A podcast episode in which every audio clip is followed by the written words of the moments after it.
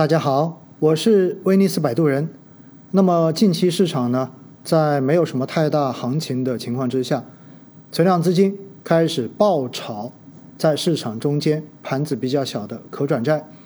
因为可转债的盘子很小，所以很容易被控盘，于是呢就导致有很多可转债短期被炒出了极高的天价，而很多并不了解可转债投资的个人投资者。就成为了韭菜，去追高，想着只要自己不是最后一棒，就能在这个中间获取收益，早点跑掉，从此迈上人生巅峰。但是现实中间呢，绝大多数可能都成为了机构，成为了游资，最后收割的对象。在这样的情况之下，我们也看到监管机构对于投资可转债提出了新的一些风险控制的要求，比如说，如果现在要去进行可转债的投资，必须要在券商先签订风险的确认书，否则你根本不能够参与，或者说不能够开通可转债投资的这个资格。很多朋友也担心说，那是不是我可转债打新风险也变大了？这一点呢，大家倒不用过于的担心，因为可转债打新赚钱的这个逻辑和真正在市场上面去热炒这些存量可转债的逻辑是完全不一样的。所以大家并不用担心打可转债的这一些新债存在着过大的风险。从目前来看，虽然可转债打新存在着破发风险，但是这个风险其实在某种程度上面还是比较小的。而且只要我们了解相关的技巧，基本上不会有太大的问题。其实之前呢，我在每天五分钟定投聊通透这个专辑中间就可转债。是录制过很多集的专题节目的，但是我发现呢，还是有很多新朋友可能从来没有听过，或者听了之后就忘记了。所以哈，我今天呢再把曾经的这些节目把它剪辑到一起，大家如果没有听过的或者已经忘记的，不妨花点时间从头到尾重新的来听一下，让自己对可转债的这种认知变得更加的丰富跟理性一些。总之，存量可转债的这种爆炒，大家最好不要去碰。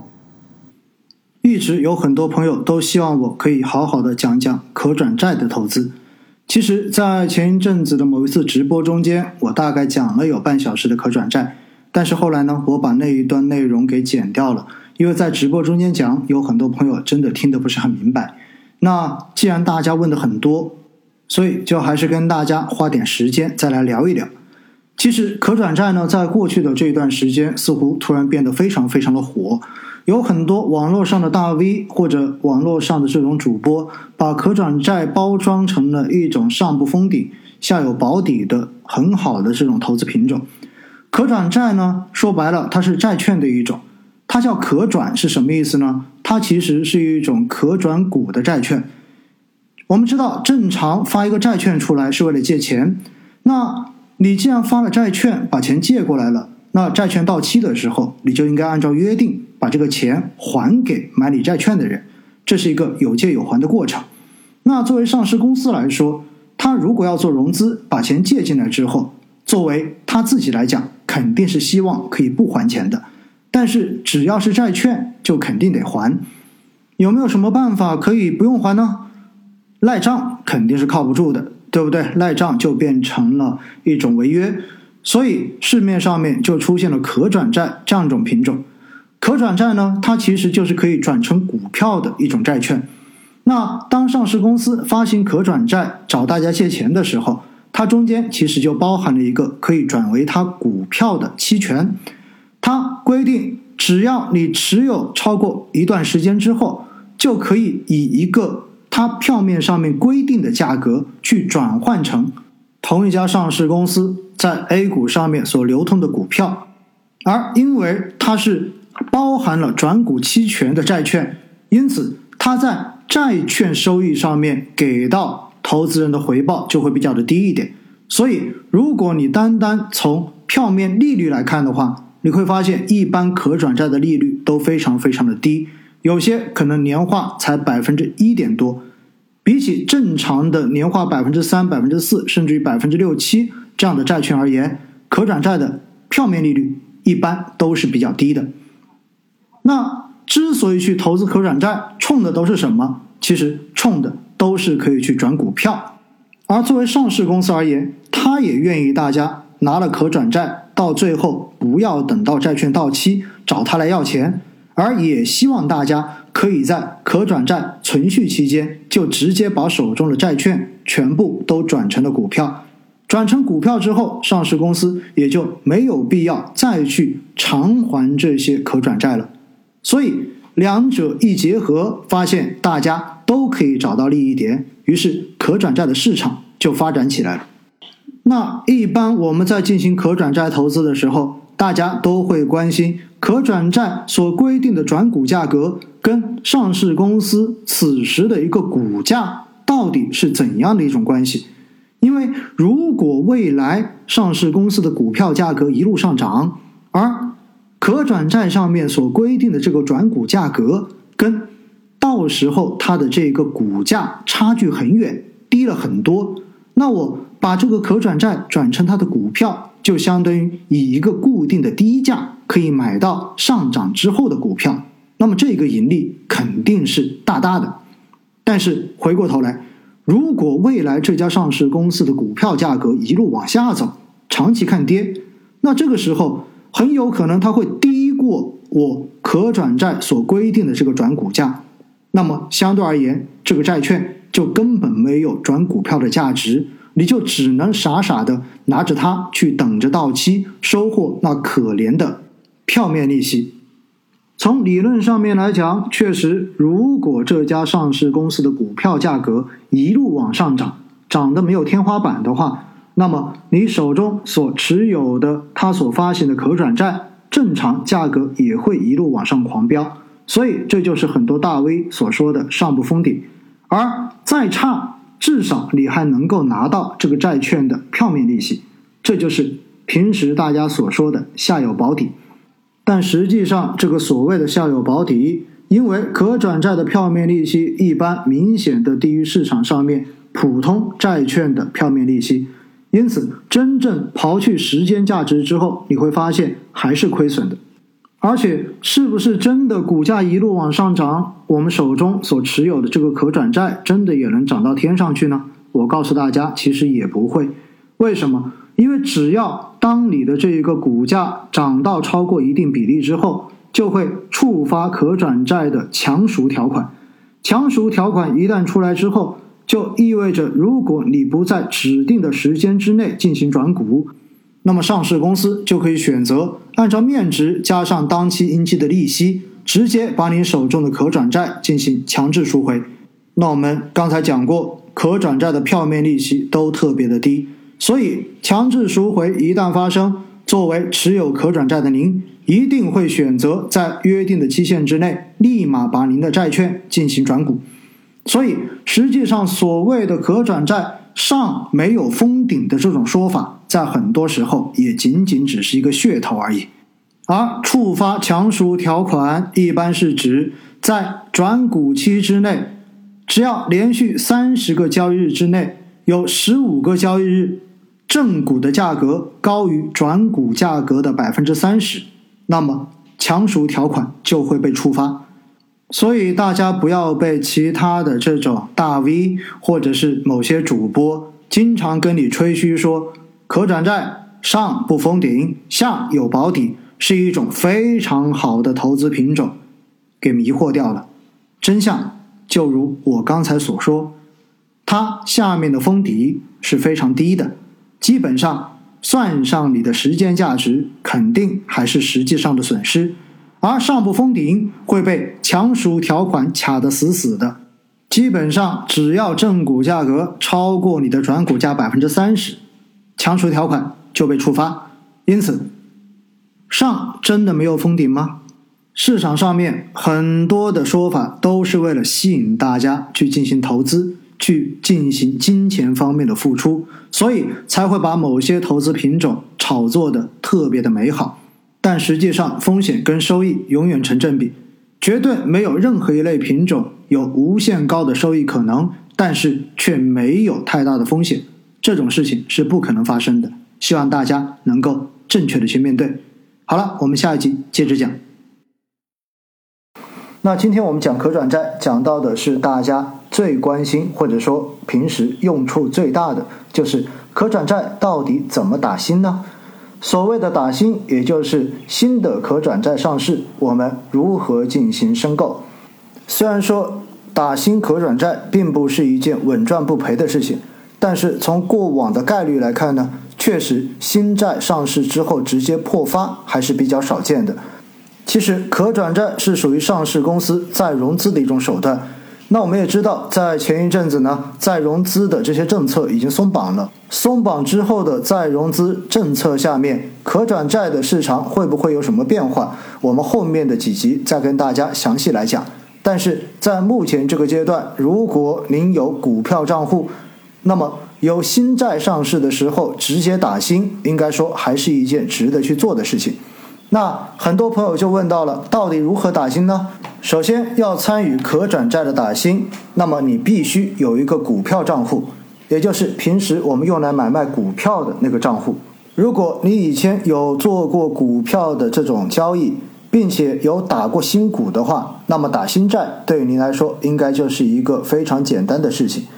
只不过我们在新股 IPO 的这种申购中间，我们必须要求持有股票的底仓，你才有资格去参与新股的这种申购。而新的可转债申购是不需要持有任何底仓的，因为它采用的是信用申购，也就意味着你可以顶格的去进行可转债的申购。如果中了签之后，再根据中签的金额来补缴相关的费用就 OK 了。这就给广大的投资者提供了一个非常好的投资机会，那就是不管你现在账户里面有没有钱，你都可以顶格去进行可转债新债的申购。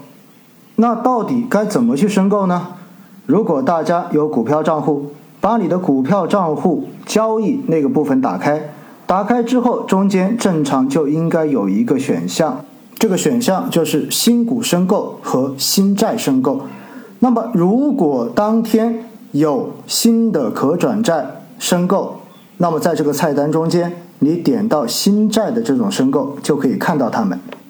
这个时候，你选中一个新债点进去，你就会发现它的界面上面会有这个债券的名称，然后有它的代码。下面有它的申购价格，申购价格都是一百块钱一张，而最大申购的数量为一万张，也就意味着你如果顶格申购，就是申购一万张，而一万张如果全部都中签，就意味着你应该要付出一百元乘以一万等于一百万元，才可以全额的进行认缴。大家听到这里，可能就会觉得很紧张了。天哪，万一全中了，我上哪去找这一百万呢？我告诉大家，不用这么操心。现在打新债的人特别的多，所以中签的这一个概率是蛮低的。而且就算中了，一般你运气好的话，也就中个二十张或者三十张。大部分时候，您真的中签，也就中个十张而已。而一百块钱一张，也就意味着，如果您中了十张，只要缴一千块钱就 OK 了；中了二十张就缴两千块钱，中了三十张就缴三千块钱。所以，我们做可转债打新的时候，在进行新债申购的时候，是可以顶格进行申购的。而等到看到它的一个中签结果之后，再根据自己中的这一个数量。补缴相关的金额到你的这个证券账户中间就 OK 了。那很多朋友可能就会问了：那我打新债到底能够赚多少钱呢？说实话哈，从二零一九年下半年以来，随着股市跟转债市场的这一种活跃，所以不少主板的新券上市之后，应该说涨得都相当的不错。一般的可转债上市没有意外的话。从一百块钱，大概在上市的首日能够涨到一百一十块钱到一百四十块钱之间，也就意味着上市的首日，也许从你的这一个资金的盈利状况来讲的话，就可以达到百分之十到百分之四十之间的收益。是不是大家听到这个收益率之后会觉得特别的激动？天哪，这么高，比做基金定投高多了，比做股票也高多了。确实，如果从收益率来看，真的是相当不错。但是大家不要忘记了，因为打新债中签率非常非常的低，所以每次你基本上运气好就能中个一千，也就是可以买十张，可以买一千块钱，一千块钱收益率百分之十到百分之四十，也就意味着可以赚一百块钱到四百块钱，而运气不好的时候还一千都中不到。所以打新债一般来讲都是一个当游戏可以去进行重复玩的事情，而不能把它当成一个主要的投资手段。这个时候有朋友又会想了，那如果这样，我能不能多搞几个账户去重复的打这支新债，提高我的中签率呢？我告诉大家，制度方面也限制了这种事情的发生。按照现在的规定。投资者参与网上公开发行可转债的申购，只能使用一个证券账户。同一个投资者使用多个证券账户参与同一可转债申购的，以及投资者使用同一证券账户多次参与同一只可转债申购的，以该投资者的第一笔申购为有效申购，其余的申购均为无效申购。所以，大家想在不同的证券公司开不同的账户来进行可转债的重复打新是做不到的，系统只会认你的第一笔，除非什么？除非大家把家里面七大姑八大姨的身份证全借来，并且每个人都开了不同的证券账户，这样子，哎，可以多几笔有效的申购。这也是在过去的这些。日子中间有很多投资者在采用的一种方式。好了，关于可转债打新的第一部分就跟大家聊到这里。大家看看对于可转债打新有没有一些具体实操中的问题？欢迎你们在评论中间留言，我在后面的这几期节目中间给大家有针对性的进行讲解。相关的这些文字性材料，我会在后续整理发布在公众号“威尼斯摆渡人的水域”上。还有微博也是威尼斯百吨的水域，大家有兴趣的话可以关注。今天呢，跟大家继续来聊关于可转债打新的问题。在上一集关于可转债打新的节目播出之后，有很多朋友呢就相关的交易时间点提出了问题。那我想今天就先跟大家来讲一讲可转债打新到底几个关键的时点是怎么样安排的。比如我们申购完之后，到底多久才知道自己有没有中签？而中签之后又要隔多久，可转债才能够上市交易呢？那我这里呢，用年前一只可转债作为一个例子来跟大家进行说明。我用来举例的这一只可转债呢，叫做联德转债，代码是幺二三零三八。那么这只可转债呢，是在二零一九年。十二月二十五号进行申购的，它的正股名称叫做联德装备，那么股票的代码是三零零五四五。那么就如同我们上一集所介绍的那样，如果我们要进行这一只可转债的申购，就要在二零一九年十二月二十五号交易时段，在股票交易行情软件上面去提出申购的申请。那么转债最小申购的单位是一手，也就是十张；最大申购是一万张。那当我们提出申购的申请之后，你就会发现，在二零一九年十二月二十六日，就是这只可转债的配号日，也就是我们申购的第二天是可转债的配号日。因为申购可转债的人比较多，所以他需要给每个申请人配一个号码。然后再通过摇号的方式来看到底哪些申请能够中到签，那我们中签与否的这个结果将会在 T 加二日进行公布。说白了，也就是按照我们申购日算起来的第三天就能够知道是否有中签。像联德转债，它就是在二零一九年的十二月二十七日是它的中签公布日。所以我们稍微梳理一下，在前面三个时间节点，就是我们第一天进行申购，第二天这个转债就会进行配号、进行摇号，而在第三天，我们就会知道自己是否有中签。如果有中签，OK 了，这个时候保证您的这个账户里面一定要有足额的现金。我们前面有介绍过，按照现在的这一个中签率，大概率也就中一千，运气好的话，可能能够中到两千或三千。所以在准备现金这一块，大家应该都不会有什么太多的压力。说到这里，就特别要提醒大家一点：如果您的可转债中到签了，一定记得要足额缴款，因为按照现在的规定，如果投资者连续十二个月内，累计出现了三次中签但未足额缴款的情形，那么自结算参与人最近一次申报弃购的次日起六个月内，不得参与网上新股可转债及可交换债的申购。这里特别要提醒大家，因为这一个放弃认购的次数。是把新股可转债、可交换债的次数合并进行计算的，所以中签之后一定要确保足额的缴款。在目前打新打中了就像中奖一样的这种环境，我想应该不会有什么人主动去放弃缴款吧。如果是不小心出现了这样的情况，那么大家就要特别留意了，绝对不要超过三次。好了，申购日我们清楚了。申购日的第二天就会是配号跟摇号日，我们也清楚了。第三天就会公布中签的结果。如果中了，OK，保证账户里面有足额的现金缴款就 OK 了。那么整个申购的过程就完成了。接下来我们要等的就是可转债什么时候上市，上市之后我们才能进行买卖交易。像我用来举例的这一支联德转债，它。二零一九年十二月二十五日申购，上市日期是二零二零年的一月二十二日，也就意味着中间大概隔了接近一个月的时间。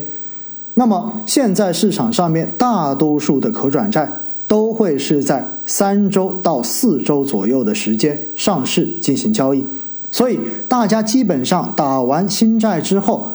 中签，等待一个月左右的时间。你所中到的可转债就已经可以上市进行交易了。好了，关于什么时候上市可以交易的问题解决之后，我相信很多人接下来就要问另外一个问题，那就是我的可转债上市之后，到底什么时候把它卖掉呢？如果您是一个对可转债并不太了解的投资者，如果您只是一个小白，想无脑打新赚点小小的稳定的收益，那么我给你的建议。基本上可以考虑在可转债上市的首日就直接把手中的可转债给卖出。一般来说，首日上市的可转债，正常情况之下都能够从一百块钱的面值上涨到一百一十到一百四十之间，也就意味着我们能够在可转债上市的首日就赚到百分之十到百分之四十之间的收益。当然，这只是一个概率比较大的结果。如果我们所申购的那只可转债确实它的上市公司本身质地有问题，亦或上市的那段时间赶上了市场的暴跌，那么有可能上市的首日可转债是会跌破发行价，也就是我们俗称的破发。所以，到底如何来处理这些复杂的情况呢？我们在后面慢慢的跟大家来介绍关于可转债的一些重要的基本条款。